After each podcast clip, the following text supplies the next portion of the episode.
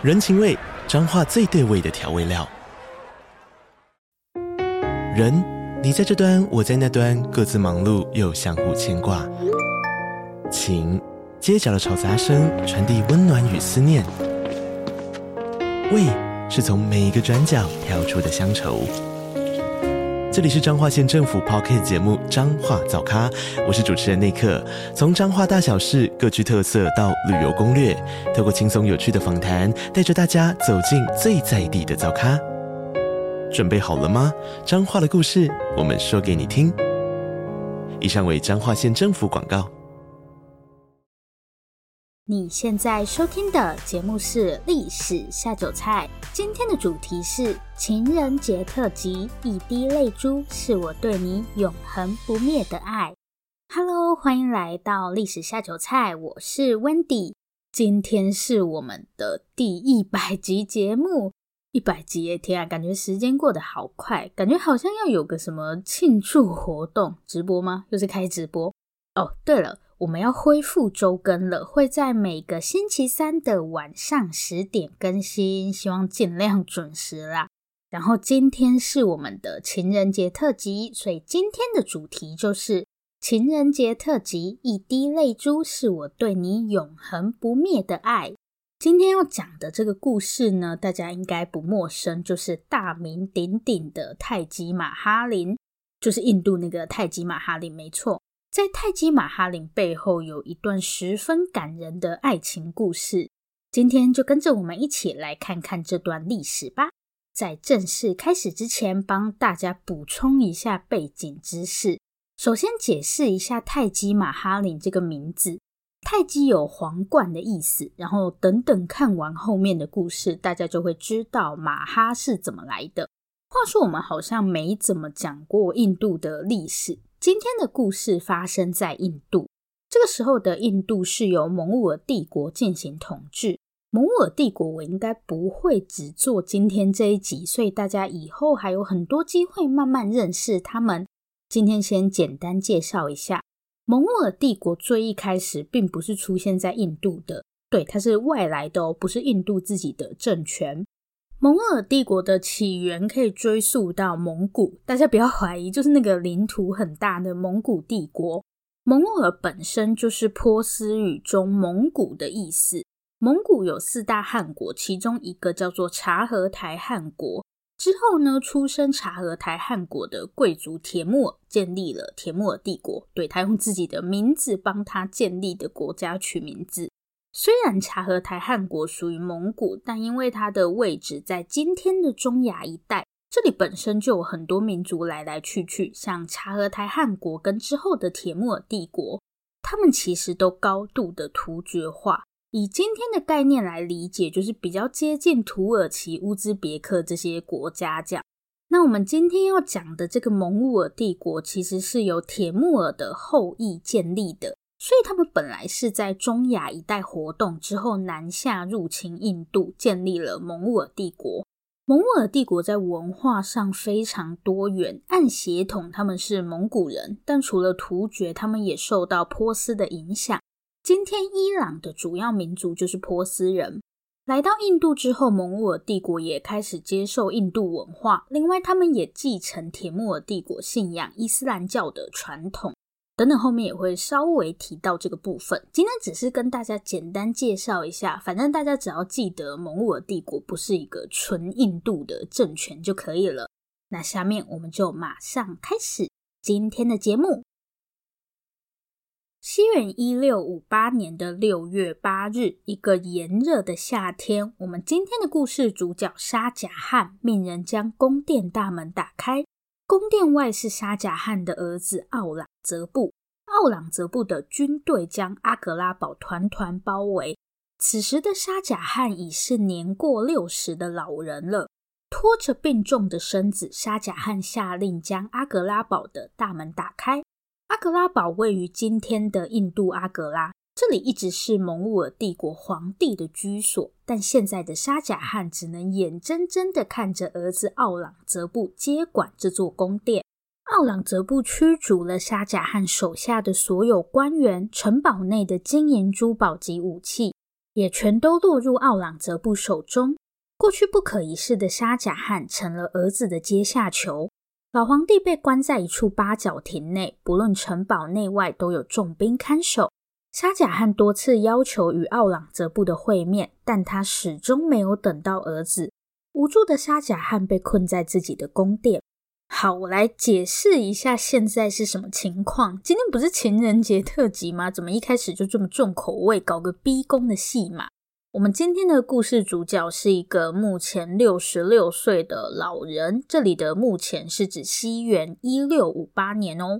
这个老人叫做沙贾汉，是蒙兀帝国的皇帝。蒙兀帝国的统治范围主要是今天的印度，不过现在的沙贾汉一点也没有皇帝的样子。沙贾汉蜷缩在床上，周围都是负责监视他的人。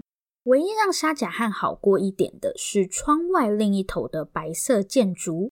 沙贾汉最爱的妻子穆塔兹玛哈在此地长眠，看着心爱的妻子，沙贾汉似乎没那么难受了。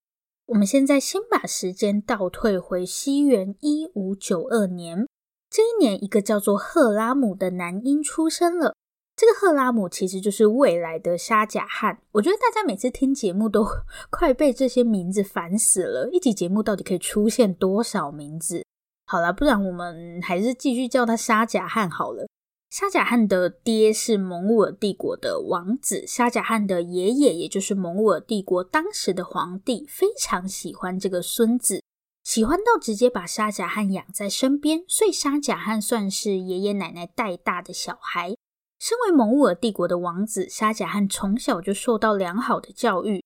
比较特别的是，因为爷爷特别喜欢他，所以沙贾汉的教育也是由爷爷一手主导。沙贾汉其实是家里的第三个儿子，上面还有两个哥哥。据说沙贾汉被认为是可以带来好运，还是怎样？反正皇帝爷爷就超爱他。起初，沙贾汉并没有被视为是皇位继承人。一来是他的年纪比较小，二来是沙贾汉的大哥是个非常有能力的人。虽然蒙古帝国并没有什么嫡长子继承制这种东西，但长子还是比较有优势。所以一直以来，沙贾汉都离皇位非常遥远。沙贾汉的工作就是在皇宫里吃好睡好，当个没有烦恼的小王子这样。在沙贾汉十三岁这一年，父亲登上了王位。但在父亲登上王位不久后，沙贾汉十九岁的大哥便起兵造反。大家可能会觉得很扯，好好的王子为什么要造反？但王子造反在蒙兀尔帝国的历史上其实蛮常见的。沙贾汉的父亲也曾经因为等王位等得不耐烦，就起兵造反，只是没有成功而已。所以造反对他们来说并不是什么很奇怪的事情。沙贾汉大哥的造反并没有成功，反抗失败的大王子并没有被处决，而是遭到软禁。然后沙贾汉的二哥因为很无能，所以大家也没有考虑让他继承皇位。这使得沙贾汉与皇位的距离一下子近了起来。但比起大哥的叛乱，这一年对于沙贾汉来说有一件更重要的事情。这一年，沙贾汉被安排与自己未来的表妹订婚。其实这个也不是真的有血缘关系的表妹啦，因为蒙古尔帝国的皇帝可以有很多个皇后，所以沙贾汉跟这个表妹实际上并没有血缘关系。这个女孩叫做阿朱曼德，也就是后来的穆塔芝玛哈。阿朱曼德来自一个显赫的贵族家庭，都有办法出一个皇后，怎么会不显赫呢？阿朱曼德虽然只有十四岁，但在当时的蒙兀尔帝国已经非常出名。据说阿朱曼德非常聪明，除了蒙兀尔帝国使用的波斯语，还精通阿拉伯语。她甚至还会自己写诗。总之，就是一个非常优秀的女生。聪明又家世好，让阿朱曼德成为婚姻市场的当红炸子鸡。许多贵族都争相向阿朱曼德求婚，成功与阿朱曼德订婚的，就是我们今天的故事主角沙贾汉啦。毕竟沙贾汉是王子，不会再有比他更好的对象了。皇帝，也就是沙贾汉的父亲，对这个未来媳妇非常满意。那么沙贾汉本人呢？其实这个时候没什么人在乎沙贾汉是怎么想的。真的啦，我也很想说沙贾汉对人家一见钟情什么的，但根本没人在乎，反正就是一场政治联姻。而且很尴尬的是，根据占星师的占卜结果，沙贾汉与阿朱曼德必须到西元一六一二年，也就是五年后才能正式结婚。在和阿朱曼德成婚之前，由于政治上的需求，沙贾汉甚至另外娶了个妻子。不过这次的联姻不是很正式的那种，一直到沙贾汉二十岁那一年，他才正式跟阿朱曼德结婚。然后很快的，沙贾汉就发现自己恋爱了。与阿朱曼德成婚后，沙贾汉发现阿朱曼德什么都好，他不止聪明，还个性好，然后长得也很漂亮，反正就是哪里都好。我不知道阿朱曼德是不是真的这么好啦，但我很肯定沙贾汉就是恋爱了吧，这完全就是情人眼里出西施，好吗？沙贾汉甚至称妻子为木塔芝玛哈，意思是这宫里最美好的人。虽然五年后沙贾汉又进行了一次政治联姻，但沙贾汉正式的妻子一直都只有木塔芝玛哈一个。好，这个时候的沙贾汉不止情场得意，他在事业上也一帆风顺，在几场战争中获得胜利，让沙贾汉成了理所当然的皇位继承人。虽然我们今天是情人节特辑，但是我们不是那种光谈恋爱不工作不上学的人。以前看一些偶像剧都会很想吐槽，所以这些人都不用上班，不用上学，只要谈恋爱就好了吗？我们今天没有要来这一套。沙贾汉也在这个时候正式获得沙贾汉这个称号。刚刚是怕大家搞混，所以就直接叫他沙贾汉，但他的名字其实是赫拉姆。沙贾汉是这个时候皇帝爸爸赐给他的称号，意思是世界之王。那沙贾汉的人生会一直这样顺利下去吗？我们就接着。往下看吧。前面有说，一开始沙贾汉并不是有力的皇位继承人。其实我以前也会觉得长子继承制很蠢，选皇帝不是应该选有能力的人吗？干嘛弄什么长子继承制？如果凭实力，又会像蒙古尔帝国这样，整天父子啊兄弟相残，搞得家破人亡。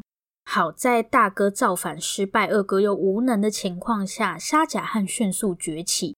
但沙贾汉能不能登上皇位还是个未知数。为什么我会这样说呢？我们先来看一下当时的蒙古尔皇宫，皇帝依然是沙贾汉的父亲。除了前面讲过的两个哥哥，沙贾汉最大的竞争对手是自己的弟弟。那谁有权决定接下来的皇位继承人呢？按理说就是他们的爸爸皇帝嘛。但这个时候的宫廷还有一个关键人物——努尔贾汉皇后。她就是木塔芝玛哈的姑姑，就是沙贾汉他老婆的姑姑。努尔贾汉皇后是个非常有野心的人，然后她也非常的勇猛。她身材高大，常常跟着丈夫去打猎。在某次狩猎比赛中，努尔贾汉皇后猎杀了四只老虎，好猛！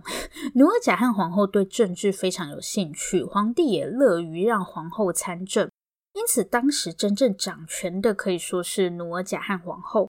但皇后本人与沙贾汉的关系并不好，比起沙贾汉，皇后似乎更支持沙贾汉的弟弟。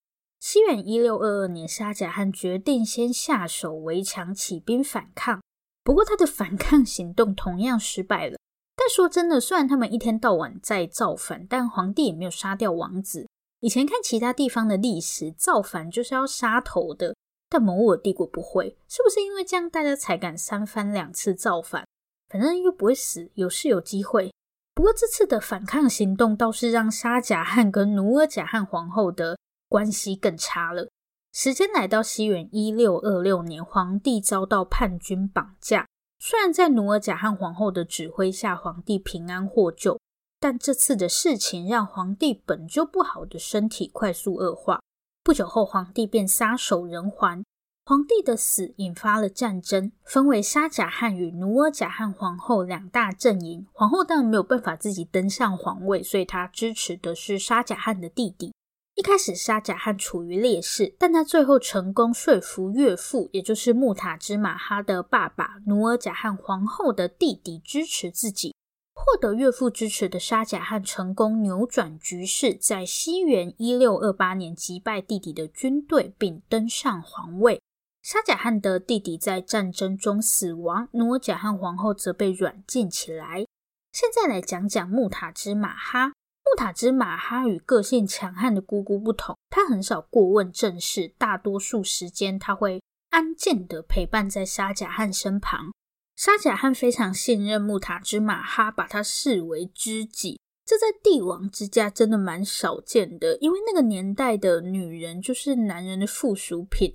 我觉得可以被称为是丈夫的知己，代表他们的关系应该是比较平等的。自木塔之马哈与沙贾汉结婚之后，木塔之马哈可以说是沙贾汉的唯一。沙贾汉去哪都带着他老婆，就连打仗也不例外。而且很多时候，木塔之马哈都是怀孕的状态，他们也还是要黏在一起，想想也是颇危险的。这个时候，木塔之马哈至少已经为沙贾汉生下六个孩子。六个是没有夭折的数字哦，其实他们几乎是以一年一个的速度在生，超能生。其中就包含奥朗泽布，他是沙贾汉与木塔芝马哈的第三个儿子。虽然沙贾汉另外还有两个伴侣，但沙贾汉对其他伴侣就是政治联姻的态度。在沙贾汉登上皇位后，木塔芝马哈成了独一无二的皇后。为了彰显木塔之马哈的地位，沙贾汉给了他一大堆称号，什么世界的女王、时代的女王之类的。嗯，其实我也不知道这些称号要干嘛。沙贾汉对木塔之马哈的爱也体现在物质上，虽然钱很庸俗，但想要开心的过日子，钱就是必不可少的。沙贾汉给了木塔之马哈蒙兀儿帝国有史以来最高的皇后津贴。对，其实这些后宫的女生也是领薪水过日子的，所以木塔之马哈获得了蒙兀儿帝国有史以来的最高薪，而且他跟沙贾汉住在同一座宫殿里，可以说沙贾汉把所有他可以给的最好的东西都给了木塔之马哈。虽然木塔之马哈不喜欢参与政事，但沙贾汉还是蛮喜欢征询木塔之马哈的意见。比起政治，木塔之马哈其实更喜欢参与一些慈善活动或是赞助学术活动。感觉木塔之马哈是一个 超级完美的人，聪明、漂亮，然后又善良，也难怪沙贾汉会那么喜欢他。但是命运并没有眷顾这对夫妻。西元一六三一年的六月十七日，当时木塔之马哈正准备生下他与沙贾汉的第十四个孩子。这次的生产过程异常艰辛，整整持续了三十个小时。而且当时沙贾汉正在打仗，毫不意外的木塔兹马哈也跟去了。在历经超过三十个小时后，木塔兹马哈生下了一名女婴，这也是他与沙贾汉的最后一个孩子。生下孩子后，木塔兹马哈随即因为大量出血而陷入昏迷，不久便撒手人寰。这一年，木塔兹马哈只有三十八岁。妻子的死让沙贾汉悲痛欲绝。听闻噩耗，沙贾汉当场昏倒在地。之后，他隐居了整整一年。当沙贾汉再次重回公众视野时，不仅头发白了，连背都驼了，反正整个人的状况就是很糟。因为木塔兹马哈是在陪沙贾汉去打仗的过程中去世的，所以一开始他的遗体并没有马上运回皇宫，而是就地安葬。在隐居了一年后，沙贾汉又重新振作起来。他打算为他的妻子完成最后一件事，那就是建造一座举世无双的陵墓。其实有时候我会觉得办葬礼很没有意义，因为人都走了，再华丽的葬礼也看不到了，不是吗？但最近我开始觉得那些葬礼什么的都是办给活着的人看的，因为我们无力改变死亡这件事情，所以葬礼更像是为了让活着的人可以跟逝去的人好好道别，然后接着继续过明天的生活。对于沙贾汉来说，为妻子建造一座举世无双的陵墓，就是他与妻子道别的方式吧。我觉得这也是一种逼自己重新回归正常生活的方法。好，那沙贾汉要如何完成这最后的一件事呢？我们就接着往下看之后的故事吧。沙贾汉想要为妻子建造陵墓，听起来似乎没有什么问题，但在当时，沙贾汉的举动几乎是史无前例的。一般蒙兀儿帝国的皇后都会跟他们的丈夫，也就是皇帝，葬在一起。像木塔之马哈这样有属于自己的陵墓，确实是前所未闻。而且沙贾汉显然希望妻子的陵墓可以是最完美的，也就是说，这座陵墓要比过去其他蒙兀儿皇帝的陵墓都好。为了完成这件事，沙贾汉打起精神，找来帝国内的能工巧匠，开始为妻子完成这最后一件事情。我们现在先来介绍一下蒙古尔帝国的丧葬习俗好了。蒙古尔帝国的陵墓形式很特别，他们的陵墓通常都会带有一个花园，花园也可以自己独立出现，但在蒙古尔帝国的陵墓中，通常都会附带被称为蒙古尔花园的一种特殊花园。这种花园有什么特别的地方呢？第一个是它一定是四四方方的，它们有一种特别的建筑结构，直接音译叫做茶巴格。它中间会有一个四方形的空间，可能是一个巨大的水池或是喷泉。然后因为它不是四边形嘛，四边会有发散出去的笔直道路，感觉有点难描述。呃，好，大家可以想象它是一个十字路口，然后十字路口中间出现一个巨大的正方形水池，茶八格大概就是类似的结构。所以蒙古尔花园的第一个特色是这种茶八格结构，你从上面俯瞰整个花园看到的就会是四四方方的，不会有圆形啊或者什么其他形状。另外一个特色就是水池很多，有些茶八格本身就带有水池嘛。这种蒙兀尔花园在蒙兀尔帝国被视为是一种权力的象征，好像在讲什么绕口令。蒙兀尔帝国有蒙兀尔花园的，好啦，随便。总之，蒙兀尔帝国就很喜欢这种花园，但不得不说，这种花园真的很美耶，有一种很大气的感觉。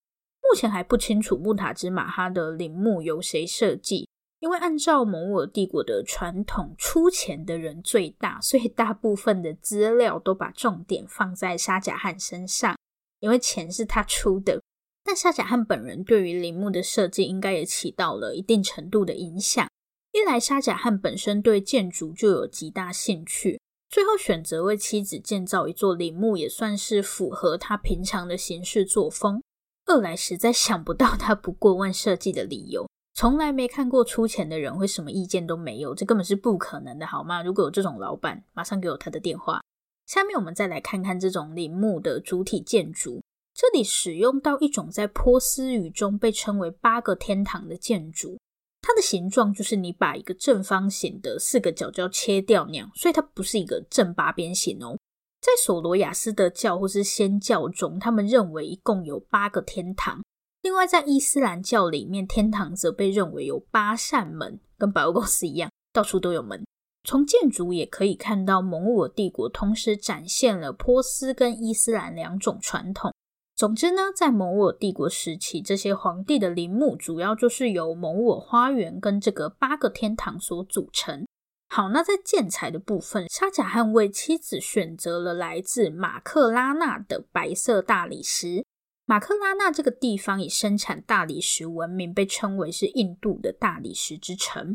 使用白色大理石为木塔兹马哈建造陵墓，或许源自于印度的种姓观念。白色被认为是婆罗门这一种姓的象征，他们主要从事祭司、学者之类的职业。顺带一提，蒙我皇室特别喜欢使用红色，一是红色被视为是刹帝利这一种姓的代表，刹帝利是战士与贵族。另外，在波斯文化中，红色也是象征帝王的颜色，所以我们可以看到沙贾汉居住的阿格拉堡就是用红砂岩建造的。除了蒙古帝国本身的波斯与伊斯兰传统，在这里又可以看到印度本身的影响。为了替妻子建造陵墓，沙贾汉几乎把亚洲大陆上最好的建材宝石都找来了。比方说，来自中国的翡翠，还有西藏的绿松石，以及斯里兰卡的红宝石，在施工期间动用了超过一千头大象来运送这些建材。就像我们熟悉的那些工程一样，木塔之马哈陵墓的工期随着时间过去不断延长，花费也跟着增加。但沙贾汉不在乎这些，他只想把最好的给妻子。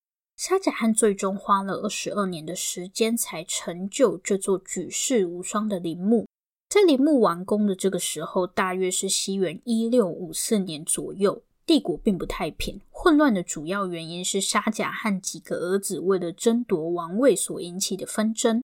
尽管沙贾汉的四个儿子全都由木塔之马哈诞下，但这并不妨碍他们为皇位争个你死我活。他们完全没有在跟你扯什么兄弟爱的。更雪上加霜的是，沙贾汉在此时病倒。蒙古尔帝国的皇室不止没有兄弟爱，儿子造反更是见怪不怪。沙贾汉自己就做过这种事，只不过没有成功而已。这场兄弟间的战争，最终由沙贾汉的第三个儿子奥朗则布胜出。取得胜利的奥朗则布可没有客气，他二话不说便自行登上皇位，同时派兵包围了沙贾汉居住的阿格拉堡。奥朗则布显然不介意年迈又拖着病躯的父亲吃点苦头。在奥朗则布的包围下，沙贾汉甚至连干净的饮用水都没有。这个时候又觉得有长子继承制好像也不是什么坏事。沙贾汉最终屈服了。此后的八年时间里，沙贾汉被儿子软禁在阿格拉堡，绝大多数时间他都在遥望妻子的陵墓，直到西元一六六六年逝世。沙贾汉逝世后，儿子将他葬在母亲的陵墓中。想必沙贾汉应该不会讨厌这样的安排。在离别三十五年之后，沙贾汉与木塔之马哈终于又重新相聚了。大约三个世纪后。此时，蒙古帝国早已覆亡，但沙贾汉与木塔之马哈的爱情故事仍在流传。一位诗人来到木塔之马哈的陵墓前，沙贾汉为妻子打造的陵墓宛如一滴泪珠。尽管帝国早已化为历史的尘埃，但沙贾汉的爱却永恒不灭，超越了时间，也征服了死亡，渐渐的矗立在此，向世人诉说他们之间的爱。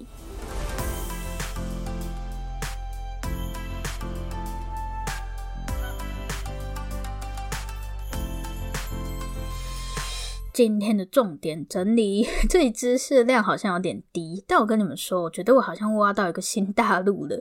本来我想说情人节嘛，讲个爱情故事给大家听，但是翻了资料之后，就发现蒙古帝国喜欢搞宫斗的程度根本远胜哈布斯堡家，好吗？我今天一直忍着想说不能离题，今天的主题是爱情故事，不要扯造反之类的话题。